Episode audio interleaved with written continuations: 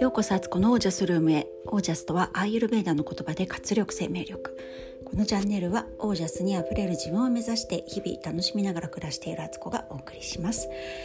皆さんこんばんは。6月3日の金曜日。現在21時8分ですね、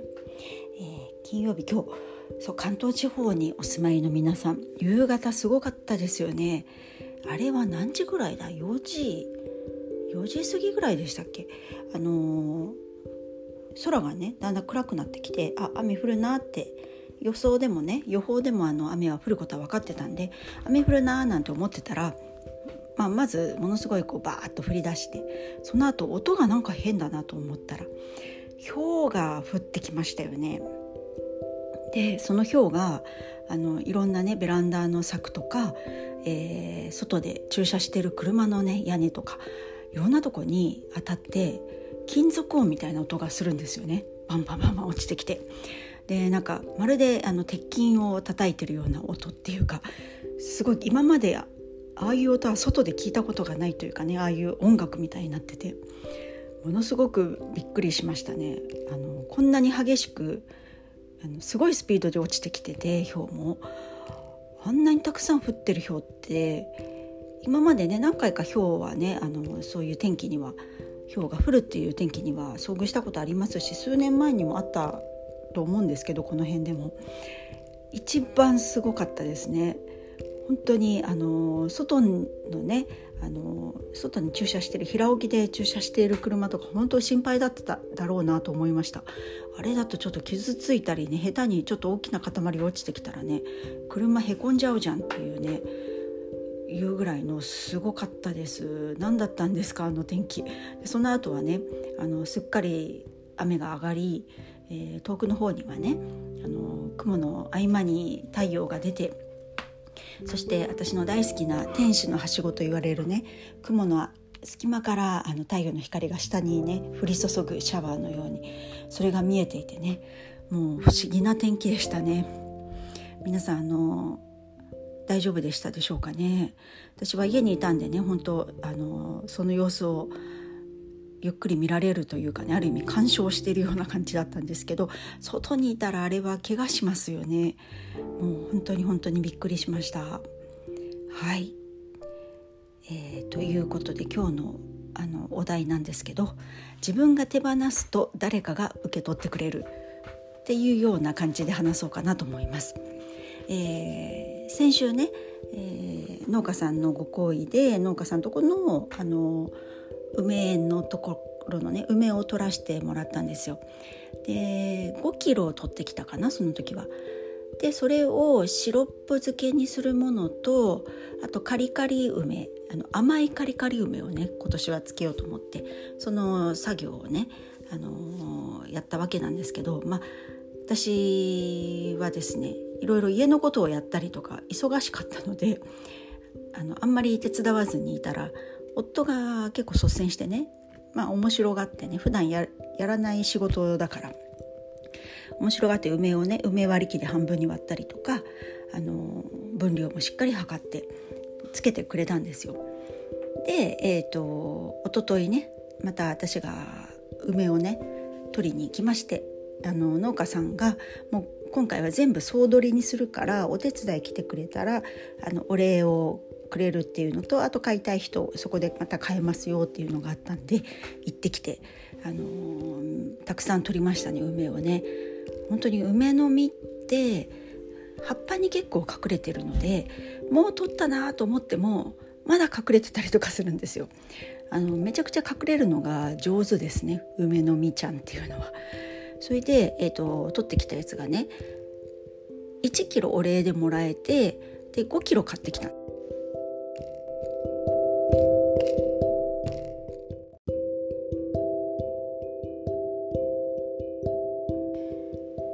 い、えー、続きです。もうめっちゃショックです。あの多分ね10分以上喋ってあ終わったと思ってみたらえー、録音が5分ぐらいで切れてたみたいで あの後半部分全然後半というかメイン部メインの部分が全然取れてなくてあのあの喋りはどこへみたいな感じになってました、えー、気を取り直していきたいと思います。えーと、梅の実の話をしてたのかな？そうか、えーと、1キロいただいて5キロ買ってきたんですよだからトータル6キロの梅があって。えーと、その日のうちにねちょっと作業しなきゃいけないっていうので急いで洗ったりしてたんですけどその間にね家の家事はね夕方から夜っていうのは本当に主婦はやっぱり大変で、えー、それと並行しながらねその作業っていうのがなかなか難しく、えー、ちょうどねテレワークが終わってリビングに来ていた夫がいたのであの梅をね半分にちょっと割ってくんないとかってお願いしてねやってもらったんですよ。でえっ、とそうそうそうそれで夫がお風呂に入ってる間に私が、えー、砂糖とかをね計量して漬け込もう漬け込む作業をしたんですけどもうやっぱり私やらかしたって感じでそのね砂糖の分量をね、あのー、多分間違えたんですよ。あの梅の実の量と砂糖の割合を間違えましてなんでやねんみたいなねあのレシピ見とるやんけみたいな感じなんですけどあの実はですねあの言い訳じゃないですけど、えー、家にあるねはかりがねスケールが、えー、1キロまでしか測れなくて1キロ以上ちょっとでも超えるとなんかこうねエラーマークになっちゃうんですよ。なので500ずつ梅を測ってたんですけどあのまあ、その500で測った梅に対してだったら砂糖の分量っていうのはレシピは1キロの梅に対する分量で載ってて、えー、そこがごっちゃになりましてっていうかちゃんと考えろよって感じなんですけどそこを間違えて、えー、梅500に対して砂糖があの倍量入っちゃったのかな？とかそのまたで途中で気が付いておかしいと思ってじゃあ今度こっちを半分にすればいいんだとかなんかいろいろ操作してやったらもう自分でも訳が分かんなくなりまして、えー、おかしなことになりました。でもあのトータル的にはね最初の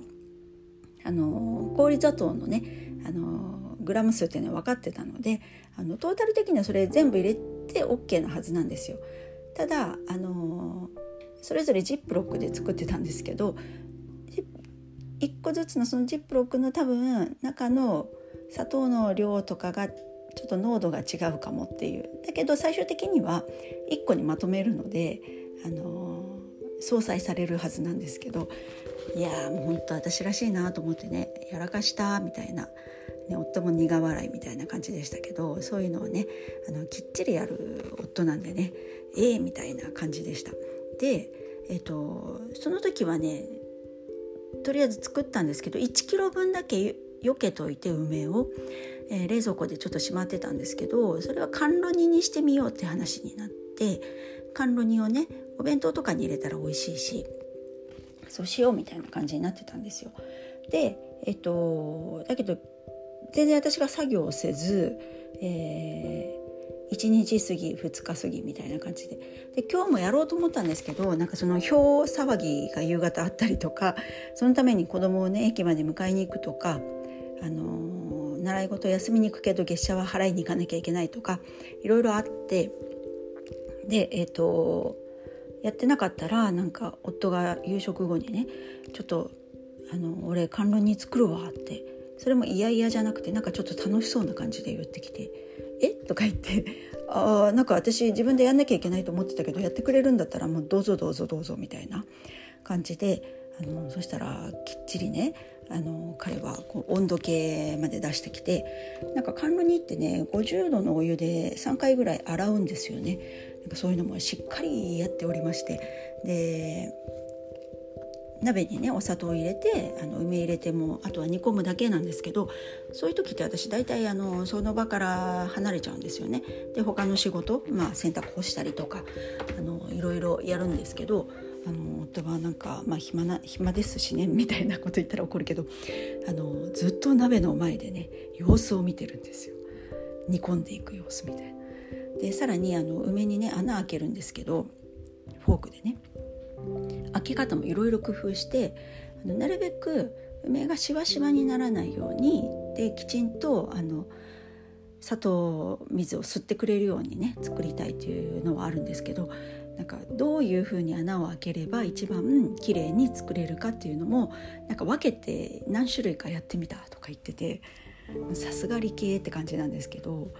でねそれを見ていてあなんか私自分でやらなきゃいけないと思ってたけど別にこうやってできるわけだしややりたいまあ夫はちょっと多分そういう面白いなと思ってね実験的な感じだからあ頼めばよかったんだとかって思ったんですよね。なんか心のどこかで私が何とかしなきゃいけないっていうのをずっと思ってたんですけどいや意外とこうやってみんなで手分けすればいいしそれこそこの間言ったね小分けにするみたいなことですけどやることもね小分けにすりゃいいんですよね。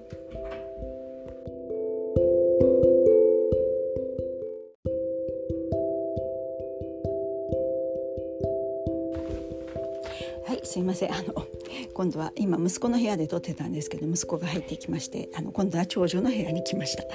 えー、続きですね。そうなんかそういうふうに思ってること結構あるなと思ってなんか自分で結局それってどんどん自分を苦しい思いにさせてるんだけど意外と周りの人ってやってくれるしあの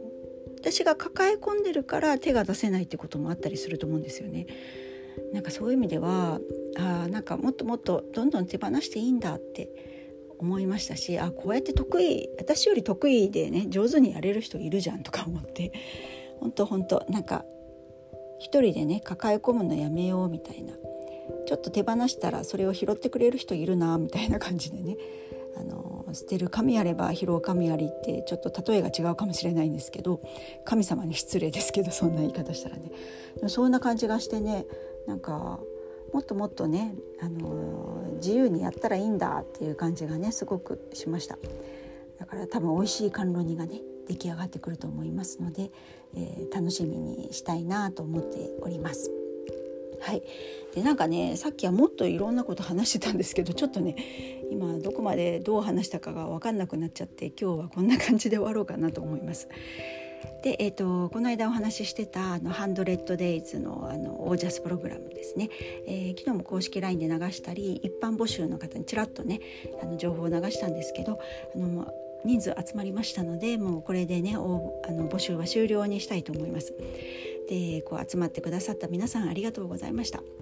なんかいろいろ楽しみですね。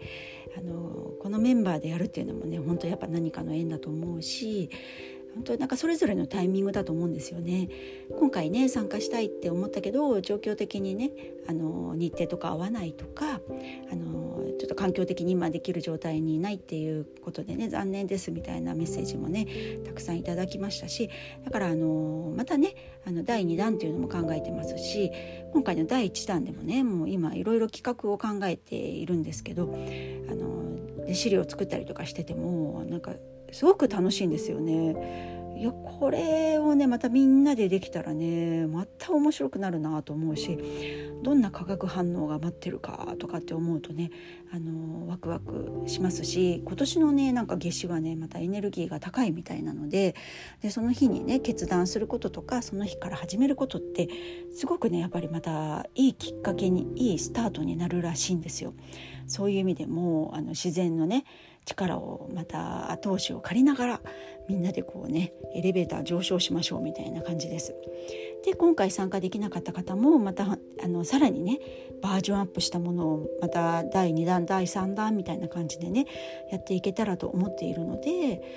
だから第2弾とかはまた今度はね当時から始めるっていうのも面白いかもしれないと思ったりとかしてちょっとねいろいろ考えてますのであのーなんか興味あるなって思ってうっすらでも思ってる方はねあのこうやって私の番組とかをねあのウォッチしていただけたらと思います。はいということで今日はこの辺で、